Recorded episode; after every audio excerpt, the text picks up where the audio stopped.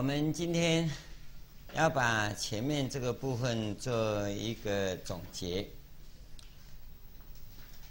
我们《心经》啊，前面四句啊是总说：“观自在菩萨行深般若波罗蜜多时，照见五蕴皆空，度一切苦厄。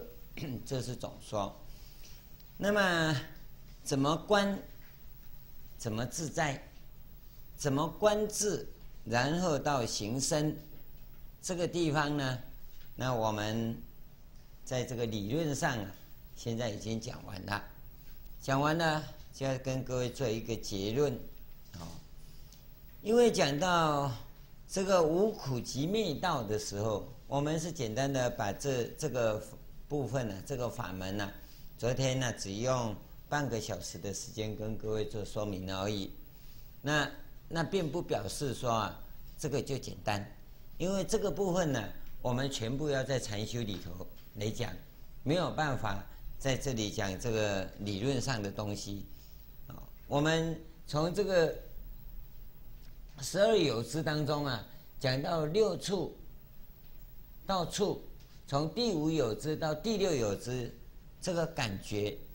那么第六有支的触到第七有支的受，这个反应我们已经跟各位讲得很清楚了。生命现象的存在跟生命现象的作用，就是从这个感觉跟反应中来。假如你没有感觉，那就没有生命，没有生命，那石头摆在那里都没感觉啊。你这个生命除了四大以外啊。五蕴怎么起作用啊？就看这个十二有支里面的情况。那这一点呢，你一定要弄清楚。这个感觉不到，那你很难。在别的道场，其他的善友怎么教导，那我不知道。我能够告诉你的是，我们这个地方啊，从这一个感受来谈生命的存在现象，那你。你要在这里学，那我只能教你这个，所以我也就说这样要求各位，你要从这里入，要从这里入，要不然呢，你就会变成行尸走肉，没有感觉，没有反应。那么至于反应以后怎么样呢？哎，那情况你有了。那么我们现在从这个地方，你知道有感觉、有反应的时候，你要怎么样去破？我们讲无无明呢。是破无明，不是破感觉，哦。那个无六处、无处、无受、无爱，这个无明灭则行灭嘛，哦。那么行灭则四灭，四灭则名色灭，名色灭则六处灭，六处灭则触灭，触灭则受灭，受灭则爱灭，啊。那么你讲无无明，那就也无形。那无形也无识，无识也无名色，无名色也无六处，无六处也无处，那么无处也无受，无受也无爱。那那那，假如这样讲下，你的生命通通被你毁了啊！那干脆把他打死就好了，对不对？那打死以后也无无名嘛啊！那可是你你有死哦，有死，下一个阶段又开始哦。所以修行的训练很显然呢，不是让你没感觉、没反应。这一点你要弄清楚，这个就是啊，在一个断见的人呐、啊，修行中啊所产生的一种偏差现象。哦，我们跟各位讲，从生命来讲，而不从啊这个心或性上面来讲，是为了避免这样的一个缺失。哦，你走错方向了，我们怕这种情况，所以呢，才从这个地方来下手。因此，从这个地方下手，我们是希望大家真的保留住生命的感觉跟反应，然后清清楚楚的感觉呢，我们把无明给洗掉，把十二有支的顺因缘呐给洗掉，然后变成啊逆因缘。从逆因缘观来讲啊，并不是生命没有感觉、没有反应。只是我们在这个感觉跟反应的当下，你清清楚楚，那么如何去爱，如何去取，然后呢，这个爱跟这个取呢，你没有落入啊因果的这种报跟偿还的这个巢臼里，你要留意到哦，发自身口意的一切呀、由于无明的作用，它都有啊所谓的果。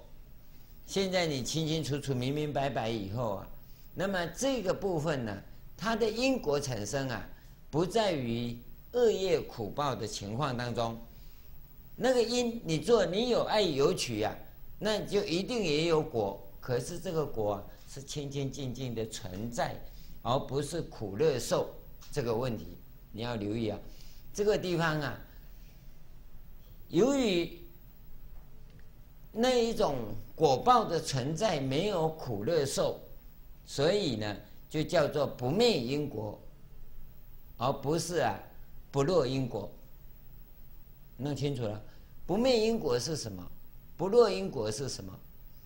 你有爱有爱有取呀、因果还是存在，但是呢，它那个果现前的时候，只是存在的果，存在的一种现象，而没有苦乐受。哦，所以因果果有没有现前？有，这个叫不灭因果。假如你说没有果了，那你就不落因果了，就变成这样子，果还是现前，只是我们凡夫的爱取所产生的果呢，有苦乐受。那么在一个觉知的情况之下，那种现象的产生呢，它清清楚楚，没有苦乐受。你要留意啊，没有苦乐受啊，果报现前才叫解脱啊。有苦乐受啊，有苦有乐，你不是被束缚了吗？有没有？你留意啊，这个地方啊，哦，我们这个东西要讲啊，就很麻烦了。哦，从语言来讲啊，常常会落入你假如要抓住辫子后面呢、嗯，来来诽谤一方啊，一番呢、啊，绝对没问题。用语言来讲啊，一定有辫子，所以我们才说语言文字的这种弘法本身是一种很不高明的方法，原因是在这个地方。但是你在理理体上的架构，啊必须先把它弄清楚，弄清楚。这是我们讲到这个地方啊，把这个无无明呢到无无明尽的这个部分呢，昨天我们都讲很清楚。那么从色粒子啊，色不异空，一直到啊这个不增不减，是故空中无色无受想行识的这个部分呢，我们跟各位讲的叫观自在菩萨，哦，从无眼耳鼻舌身意，一直到无苦集灭道，我们叫做般若波罗蜜多，般若波罗蜜多。现在智慧现前，因为你。能够啊逆因缘观，然后啊破除啊这个蕴处界三者所产生的这种顺因缘观的这种琳琅满目啊的花花世界，而进入到啊清净一体平等的绝对境界里，这个叫做啊般若波罗蜜。这个时候啊，到了无苦集灭道啊，就是得了智慧，得了智慧，得了智慧啊，我们就要跟各位做这个结论了。得到智慧啊，就开悟啊，哦，得智慧啊，有智慧啊，这个叫做有德有智。你不能够说这个不对，但是到达这个地方啊。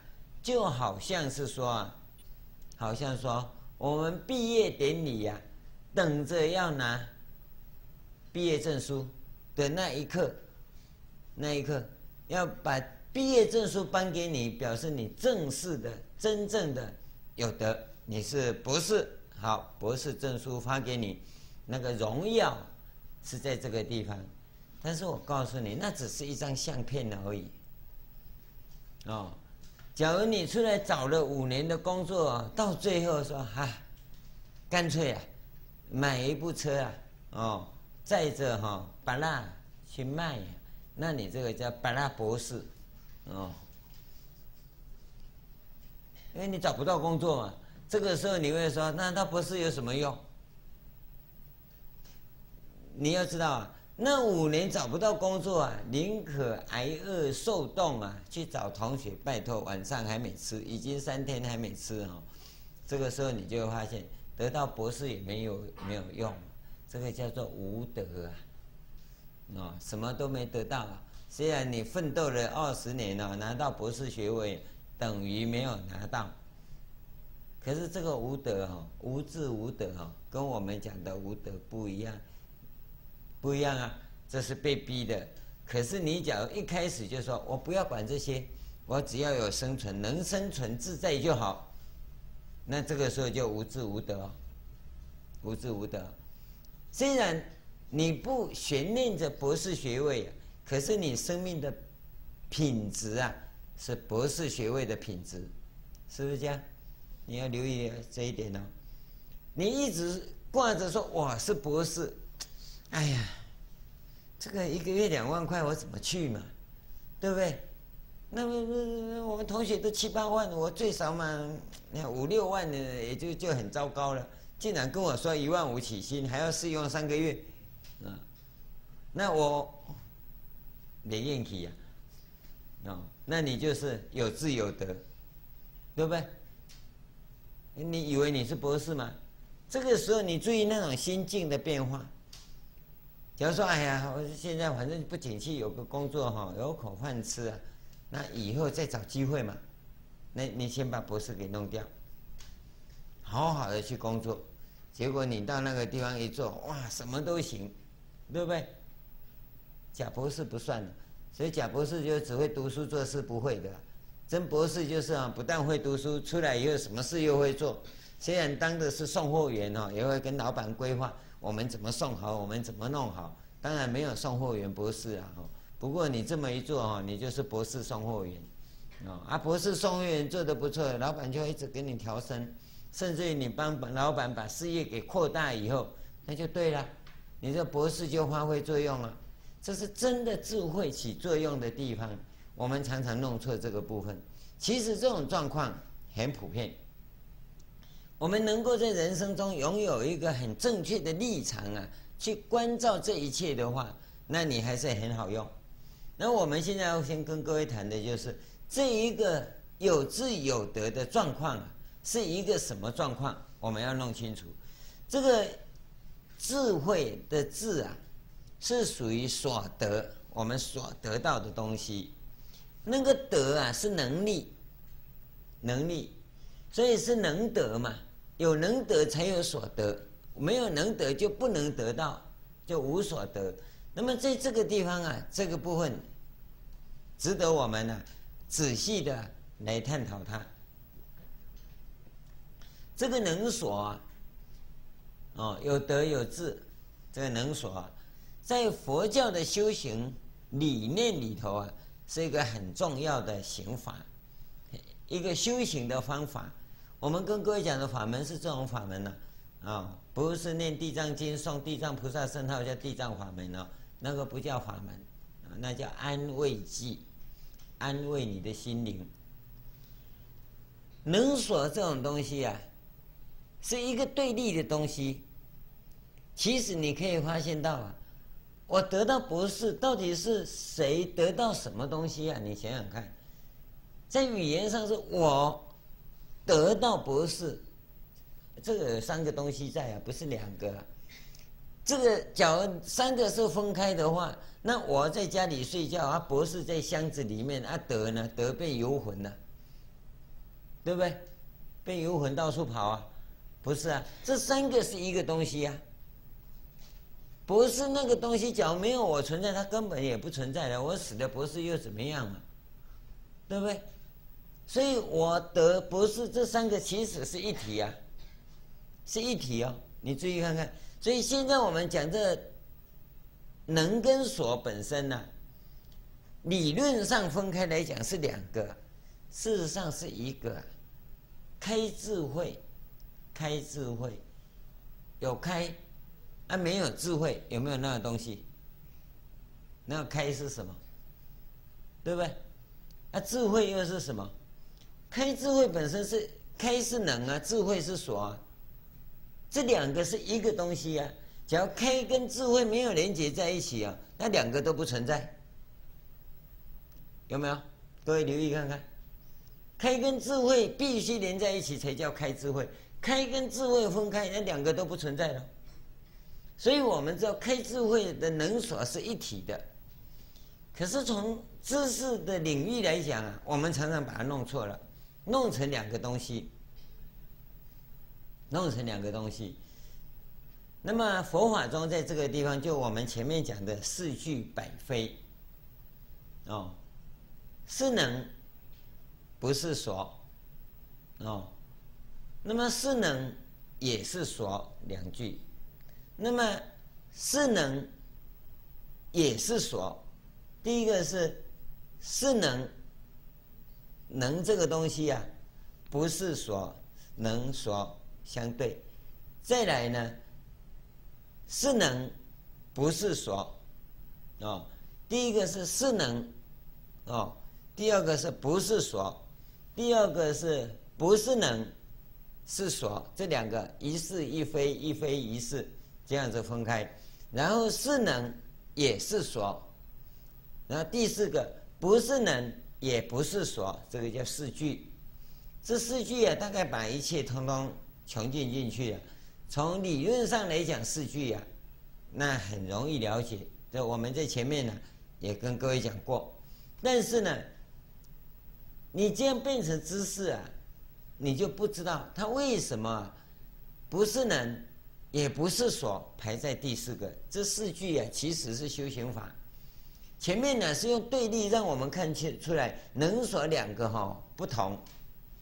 可是第三个说是能也是所的时候啊。那个东西已经跑出来啊，它是这两个啊，是一体的。那既不是能又不是所的时候，那就是无智亦无得了。它是进入啊绝对的境界里，在是能也是所的时候啊，那就好像我们刚才讲的，是得到博士学位，然后赖着博士学位，那就很麻烦哦。这个麻烦哦，往往会给我们造成困扰。当你有福报的时候，这个博士还不错，对不对？当你没有福报的时候，这博士啊，往往会害死你。因为博士，所以不愿意去救，所以找不到工作，有没有？弄到最后，很多博士都去开计程车司机，啊，不是开计程车司机啊，开计程车，他会气死了，会气死了。那他想一想哦，我早知道，我二十年前就去开计程车了，那个时候。就可以赚钱了，结果多赌了二十年，到最后哦，我跳的马表跟别人跳的一样多，对不对？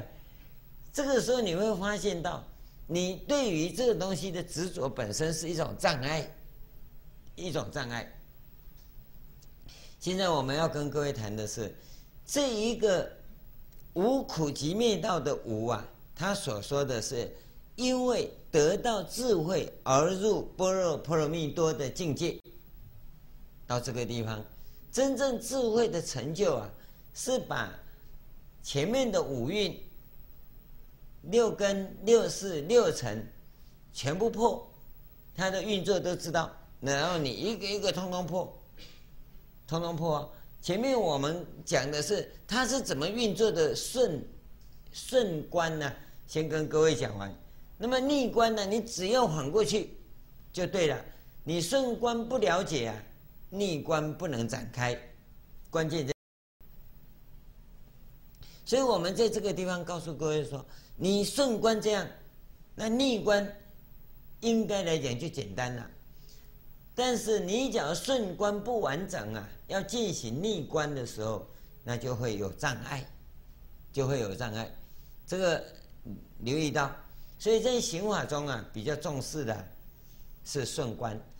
所以我们知生死，然后就可以了生死；知三界就可以出三界。那你不了啊，三世因果轮回啊，你如何要免轮回呢？所以先把这个东西弄清楚。那么要破要反过去呀、啊，就不难了。那我们也从《华严经》里头跟各位谈到，这十二因缘法要破啊，那有三道灭哦，三际灭啊，系缚灭的这个种种啊状况可以进行。那个法门呢，那就个人呢去体会了。谈到这个部分呢，我们了解了这样的一种状况以后，了解这样的一种状况，知道说智慧是这样得的，智慧是这样得的，就得到生命的智慧，就般若的部分，而且你彻底进得到无明尽，而不是无无明而已，这无无明尽。无老死又无老死尽。昨昨天我们这个部分呢，跟各位讲讲得很清楚了。这个叫做真正得到生命的智慧，而且呢是一个穷尽的智慧。但是这个部分呢，再怎么穷尽呢，都叫做般若波罗蜜多。这里头啊，我们看到一个问题：波罗蜜多是到彼岸，到彼岸。那么。现在呢，我们透过般若到彼岸了，那你大概只是刚刚爬上岸而已，哦，那行深般若波罗蜜多时啊，你就到岸里头去了，可能你在那里啊，已经耕田了，已经种植有收获了，房子也盖好了，这个叫行深。假如没有啊，只在岸边还在喘气啊，那刚爬起来而已啊，对不对？所以这里头啊，波罗蜜多是指到彼岸，没有错。可是行深般若波罗蜜多的时候，那又不一样了。你要看到这一点，那要怎么行深呢？那就是下面所讲的无智亦无得。无智啊，那就无所；亦无得呢，无能。所以能所呢，还要在双明。双破，还要在双破，这个时候啊，才能叫做啊行深般若波罗蜜多时。各位留意到这一点哦。再加这两两句啊，无智亦无德啊，才叫做行深般若波罗蜜多。哦，我我们通常就就这么念过去了，也不知道里面讲什么了。嗯，你看看。有没有看到这一点？天天都在念，嗯，无智亦无得，以无所得故，以无所得故啊，菩提萨埵依般若波罗蜜多故，心无挂碍，无挂碍故，无有恐怖，远离颠倒梦想，究竟涅槃。这个时候叫做照见五蕴皆空。哦。那么三世诸佛依般若波罗蜜多故得阿耨多罗三藐三菩提呀、你也可以把它归为照见五蕴皆空，也可以把它当作这个度一切苦厄，因为得到阿耨多罗三藐三菩提的，所以是度一切苦厄。故知般若波罗蜜多，这是一个结论，一个反观的妙用部分，妙用部分。而我们。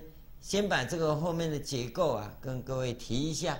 那么你要怎么样的去解啊？我想这个部分是个人领受的部分，个人领受的部分。那么我们现在从这个地方啊，来跟各位讲啊，这个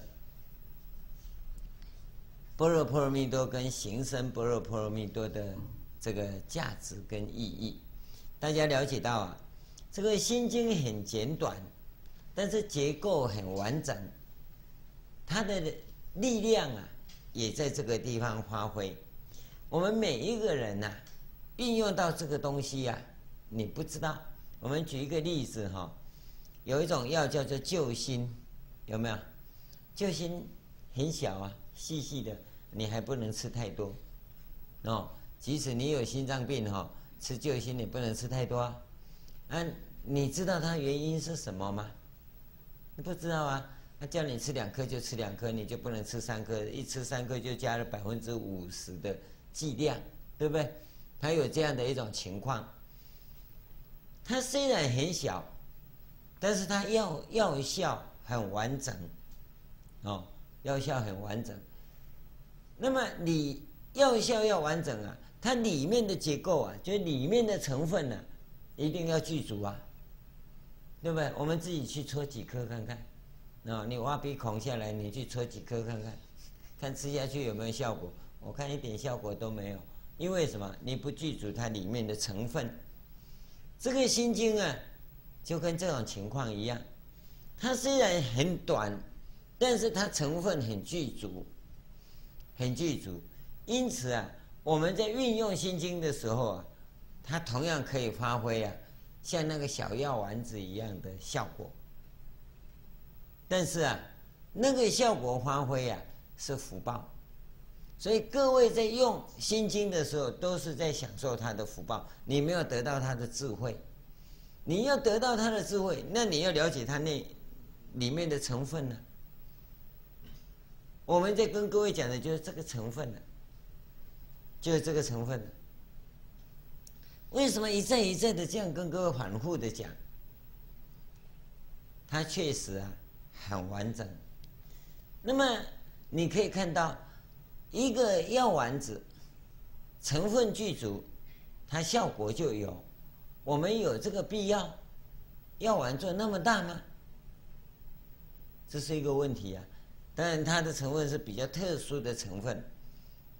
同样的，我们再看看一个理论啊，很完备，你能够啊，很透彻，能够很通达的话，那。那不在乎文章的长短，对不对？同样的，那么文章长的理论也完备，跟这文章短的理论也完备，它的效果一样，并不是说啊，这一个文章短的就比文章长的效果来得好，不是这个意思。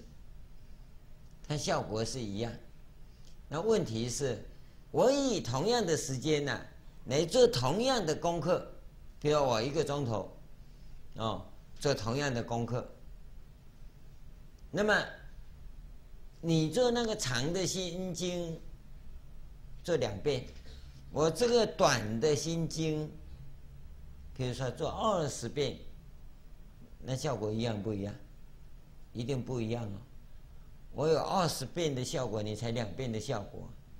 从单一来讲是一样，可是现在一个钟头你做两遍，我一个钟头做二十遍，就好像你一汤匙摇那个两颗，我一汤匙摇这个二十颗啊，那每一颗的药效啊都一样，可你才两颗，我二十颗，那怎么办？情况不同了，对不对？所以我们告诉各位，你对于心经啊，虽然短呐、这它的内容结构啊。你能够搞得很清楚的时候，那你拿来持诵，要开智慧，要成就，那个效果就很大，就很大。但是你假如不懂的时候啊，那你就照着那个用法。不懂的时候，效果很大，只是福报，只是福报。哦，福报啊，你在迷糊中所修来的福报啊，可能还有很多障碍。但是你只要修智慧的话，那效果就不一样。因此我们说，把这个理论啊，把这个内容啊，给搞清楚啊，那情形是不同的。所以福跟慧之间的差别啊，我们可以从这个地方啊看得出来，不是没有差别。要我们福慧两足啊，那你要指的是什么？不只是表象上的，也要有内涵。这内就是智慧。我们讲的气质从哪里来？就从内涵来。但外在的表象固然也重要，没有错。可是呢，你的气质怎么培养呢？那就是生命的品质啊，所散发出来的生命的芬芳。各位从这个地方啊，慢慢的去体会。所以我们在这里提到的这个部分，各位稍微去留意一下这两。这两句话之间的差别，因为我们在念的时候啊，通常都不留意呀、不留意。反正无无明亦无无明尽，无老死亦无老死尽，无老死尽无无无苦集灭道啊啊！无智亦无得，都是无嘛。反正一直算下去都是无啊，啊，算到无苦集灭道啊，这个地方啊，一共有十四个字，哎，十一个，十一个无，十一个无啊，是指十一个逆观，十一个逆观。才能得到智慧，才能得到智慧。这个地方这个部分，各位一定要去弄清楚哦。这个运处界、缘起跟四圣地，五个，五个。运处界、缘起跟四谛，你智慧从哪里来？从这里来，从这个地方来。哦，很多人透过诵经要求智慧，有没有可能呢？你还是要回归到这里来，哦，要回归到这里来。那个，我们有个舍利子，舍利子知道佛陀舍利啊，那么小一颗，很小很小一颗，哦，这里也有两颗舍利子，嗯，那叫大理石，不叫舍利子。哦 他说他也是舍利子啊，供养人当然他是很恭敬，也许叫做九份交求记哦。什么时候佛陀舍利是那么大一颗啊？对不对？那无所谓啊，你把它当舍利来供养啊，那那是以你的诚意来讲。可是你要知道，这当中的差别呀、啊，就像这种状况。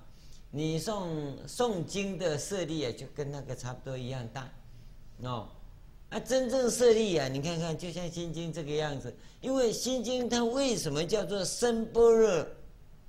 你要留意到这一点啊，他，直接啊，就从这一个般若波罗蜜的部分的精华给你提出来，他只谈精华的部分，周遭的部分没有提到，也不必提到。你要的是那一个精华的部分，它能起作用吗？那很多地方啊，尤其大乘经典的，都是指这种精华扩充拿来运用。那你只看到运用的相，而没有抓到它的精华所在跟精华的作用的话，那那就没有得到了，没有得到。哦，《金刚经》本身。它的它本身金刚般若波罗蜜多嘛，是指般若波罗蜜多像金刚那么坚固的烦恼都可以破啊。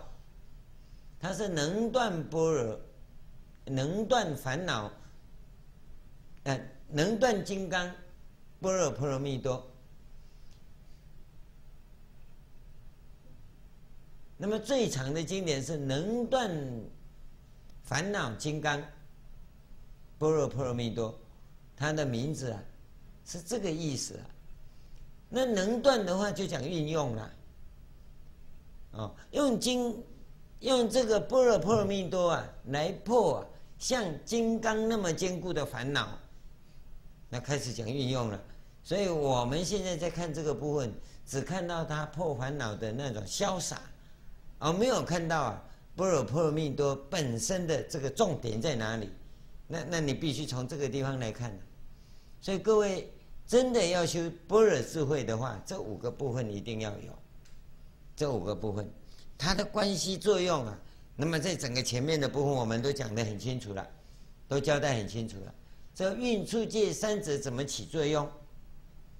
那么缘起串联起来以后啊，生命的现象啊，存在呀、都出来了，都出来了。从这个地方啊，你回归到啊，我们这个世间的生命现象，它是怎么样的苦集灭道？那我们昨天跟各位谈到，哦，有执妄的疑情，有目真的疑情，这两种疑情都可以，从苦集来也可以，从灭道来也可以。你把它带着这个疑情，然后慢慢去破。去参，去参，啊，前面的十个通通破。到最后呢，苦集灭道的这个疑情啊，你再破，智慧就现前。所以前面是以这个玄奘大师所翻译的《心经》来讲啊，前面的十个无啊，是你透过这个疑情去参破的。到最后啊，因为这十个疑情破了以后，生命现象你就现前了。最后再把这种生命现象的假象再破，般若波罗蜜多就现前了。这个时候啊，你的生命呢、啊，就从虚幻的生命那个记忆的资料为基础去做合理的推理，追求名利财食睡，这财色名食睡的那个部分呢，你就全毁了。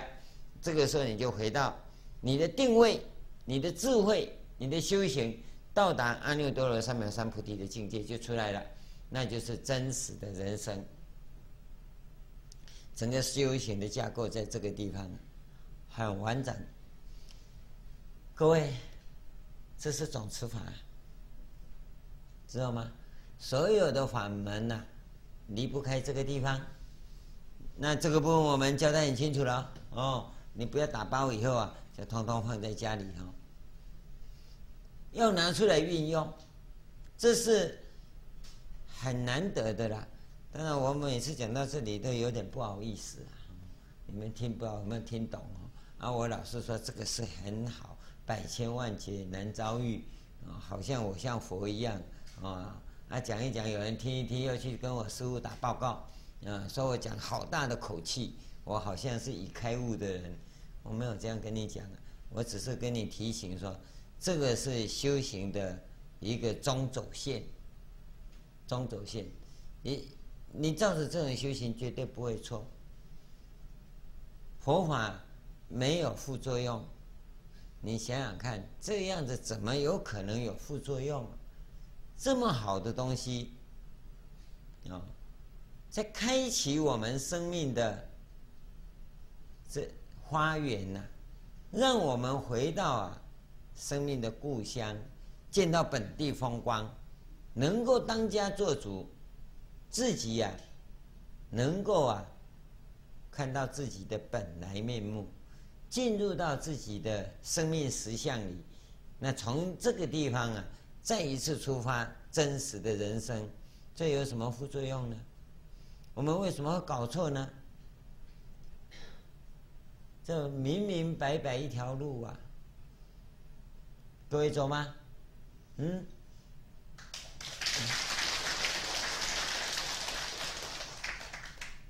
希望啊，我们真的从这个地方啊展开。我们以法会友啊，也是以这个法在会友。哦，我们跟各位讲了很多很多其他的其他的，那其实呢，都是以这个基础为核心，以核心。我们第一堂课跟各位讲说。心经的心呢、是核心的心，不是肉团心的心，是精华的意思。那就真的是从这个地方你可以看得到，可以看得到。所以我们说，我们不从心讲，我们不从性讲，我们从生命来讲，从生命来看，看我们生命的故乡，看我们生命的花园，看我们生命的本来面目。看我们生命的本地风光，那你看看，是真正殊胜，真正不可思议啊！我们古代讲本来面目是什么？本来面目，你有没有问过？啊，本地风光是什么的本地风光？对不对？当家做主是什么？当家做主，因为这当中都没有主持，都没有主持。所以我们第一堂课、第二堂课也跟各位谈这个问题。这个主持是什么？密、爱，哼，自己讲，对不对？这是什么？你说，就是我们的生命。而这个生命呢，人人一致，人人一致。那看你怎么入了。现在我们真的要入啊！就从这个地方入，就从这个地方入。这个在整个刑法中啊，从我们修行人来看，这种东西啊，它是再清楚不过的。那么各位现在，假如在这个地方，你一直感受说，我我摸不到重点，我抓不到重点的话，那你是在摸索阶段里。摸索阶段呢、你一定要去要去探讨这些东西。像以这样的一个法门来说，《心经》的这样一个法门来讲，你要摸索的是运处界这三个。然后从顺观来摸索，来来清彻彻底底、清清楚楚啊，来来了解它，然后再扩大十二因缘，哦，一直顺观。这些这十个心经上面这十个五啊，你顺观完毕啊，要逆观。逆观呢，就是分时段逆观呢，完毕以后啊，你智慧啊。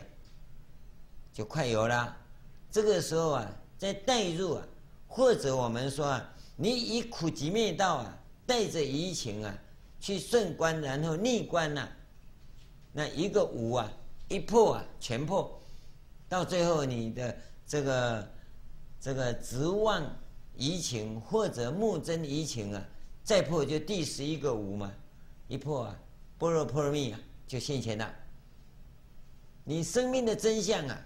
就兑现了，兑现了。那么这个时候啊，到这个时候啊，你就可以说啊，是什么为人天师啊啊。那么假如再破无智亦无德的时候啊，那就行深般若波罗蜜啊，那有自自己的国度，你可以拥有你自己的国度，教化众生。这是真实的国度啊，那个国度啊，我现在可以跟你取名了，叫普庄严园，知道吗？一是那优婆夷的国度啊，普庄严园，名字真美，园呢、花园呢、嗯，生命的花园，普庄严，有没有？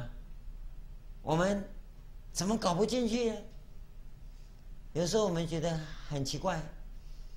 摸索需要一段时间，没有错。真的，各位，你把它放在这十一个无上面来摸索的话，我相信啊，我们不要说五年了，哦，像我这么笨，十年也可以破参了。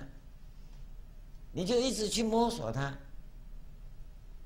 你不要一得到就马上说你得到了，你还没得到了，你慢慢慢慢慢慢，不要管成就与否。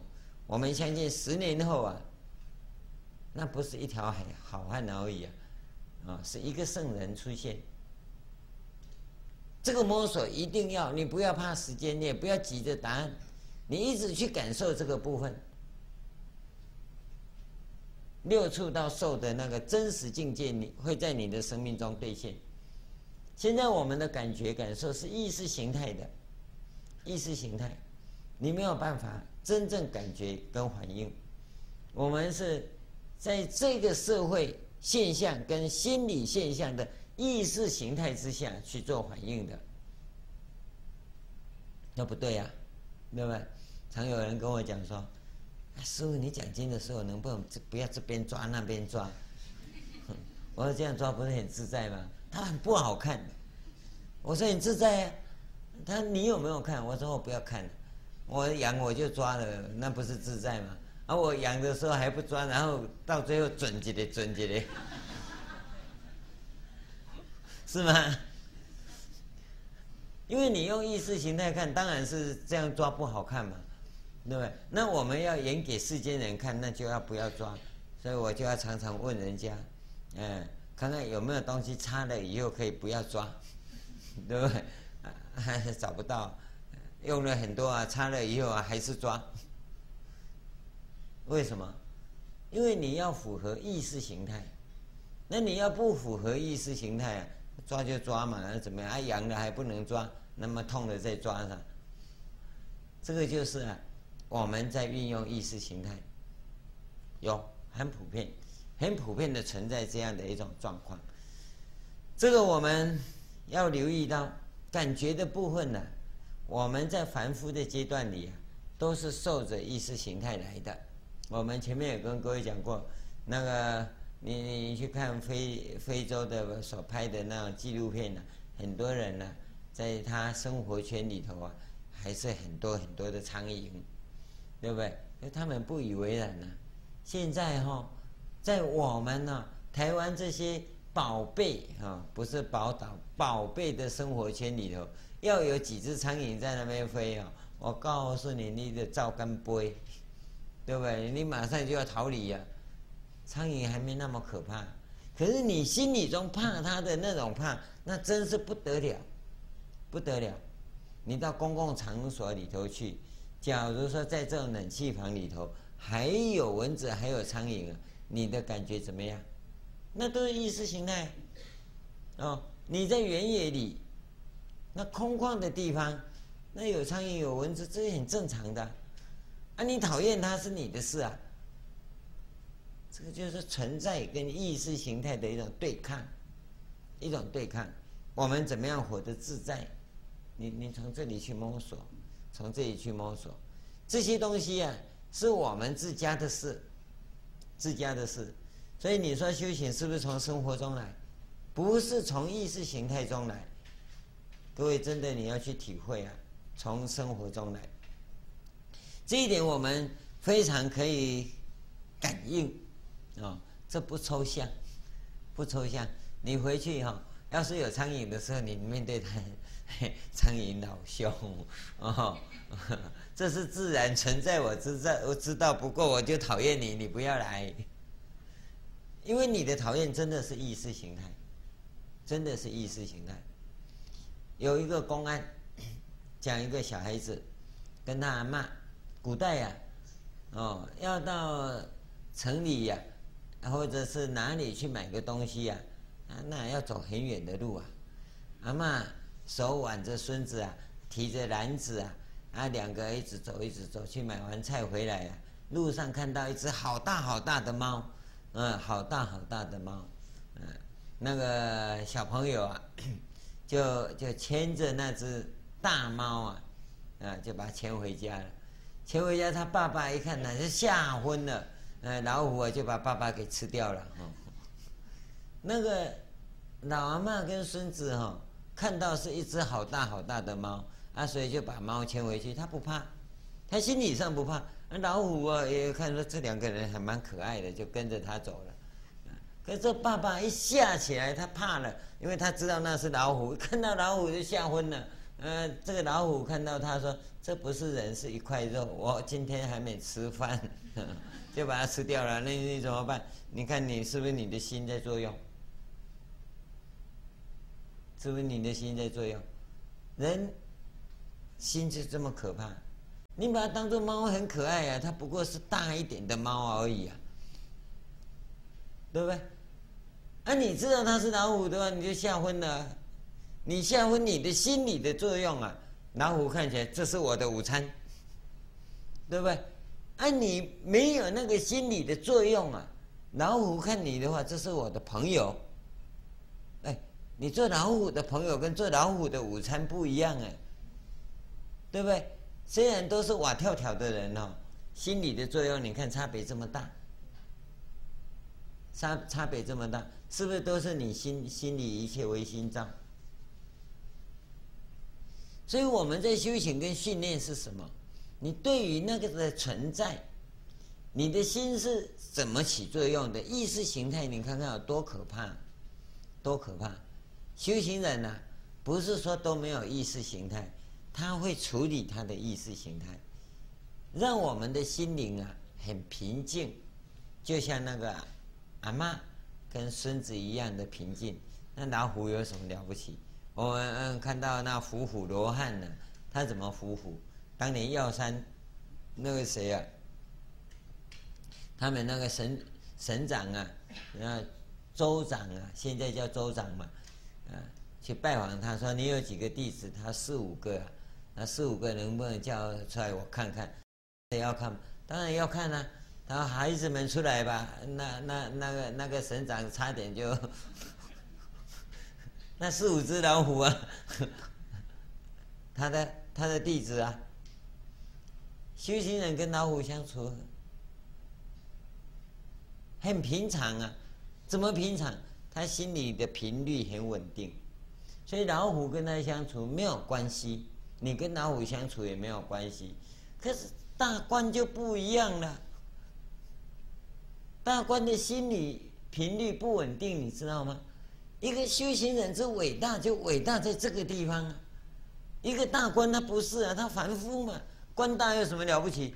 他只会来到你面前耀武扬威而已嘛。他心里的频率不稳定啊，所以看到老虎，哦、那不一样了，对吧？你叫四五只猫出来给他看，他他说：“哎，那你不错，哎，你教得很好，那猫都很听话，对不对？”所以他看到老虎，他自己就吓昏了。为什么看到猫你没问题，看到老虎你会吓昏？啊，一个修行人为什么猫跟老虎都一样？这个向上看起来很简单呐、那你要去训练到这个地步啊。你知道吗？我们修行就训练这个东西啊。我们不敢要求各位啦，哦，因为我看到老虎也一样啊，哦，我的心里还频率还不稳定啊，啊，说不定我闻到老虎味道，我就已经爬到树顶上去了。那一天听说。家里狗跟猫吵起来，结果猫吓死了，跑到树的树梢上，主人叫它下来，不敢下来，因为狗在下面等啊，啊，后来叫消防队员去把它抓出来，抓抓下来，抓下来，那狗还是在笼子外面哦，一直要欺负猫啊。这心理的频率不稳定，动物啊，有一个共通的特性，你要知道。真正的沟通啊，是心灵的频率沟通。真正的沟通是频率，不是语言。我跟各位讲，语言是很笨拙的东西呀、啊。有有有一个公安，我有没有跟各位讲过？是不是这上一次讲的？台东啊，台东发生的问题啊、两个清洁队员开着清洁队的车，哦，后来出车祸，车祸一个死了，一个脚断了，哦。那么脚断的这个说是他开的，啊他撞死了。那检察官呢？啊，就反正死的死的一个断了啊，两个因公嘛，哦啊就这样子死了。结果呢，台北有个亲戚呀、啊，梦到那个死的去托梦，哦，说不是我开车死的，我是他开的，我被他撞死了，哦啊这个就赶快跑到台东去，哦。去跟检察官讲，检察官说那也呢，哦，虽然检察官不相信托梦的事啊，可是再检查一遍嘛，哎，结果检查发现不对，死的人坐的位置又不是死在驾驶座上，啊，就把那个受伤叫起来问，说，嗯，那我想他死了，就，啊啊，说他撞死了，不是案就结了吗？检察官说哪有结的，是你撞死的话就过失杀人。对不对？那过失杀人的话，就那一个有赔啊，那个死的那因公死了嘛，哦，啊你你受伤是归受伤，可是过失杀人还有罪啊，对不对？这不一样啊。那你假如说他开他自己撞死了，啊自己撞死，抚恤金拿去就好了。那那你呢？你你也是因公受伤啊，对不对？那么请问你，这个时候就问题来了，这个死的人怎么知道？怎么会去托梦？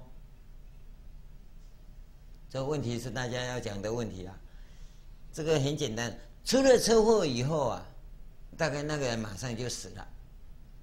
这个受伤的人在想，他死了啊，这样这下子麻烦了，我杀人了，啊，我又没死，怎么办呢？那那我看就说他撞死了就好了。